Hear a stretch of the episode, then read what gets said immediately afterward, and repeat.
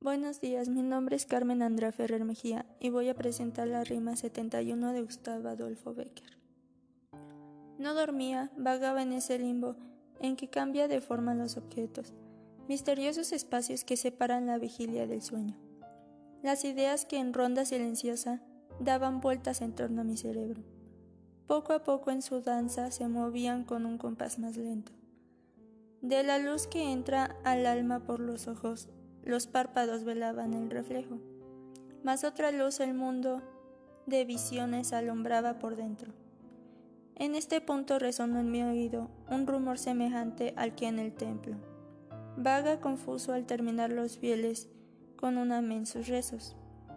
Y oí con una voz delgada y triste que por mi nombre me llamó a lo lejos. Y sentí olor de cirios apagados, de humedad y de incienso. Entró la noche y del olvido en mis brazos caí cual piedra en su profundo seno. Dormí y al despertar exclamé, alguno que yo quería ha muerto. En sí, la rima trató sobre la muerte, el sueño y sentimientos como el dolor.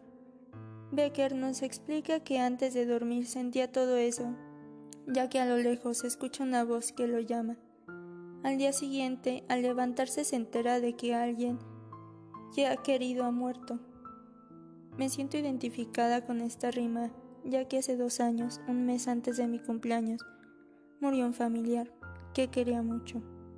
A diferencia de Becker, no me enteré al día siguiente, porque yo sentí el alma de mi familiar y pude hablar con él por un corto tiempo.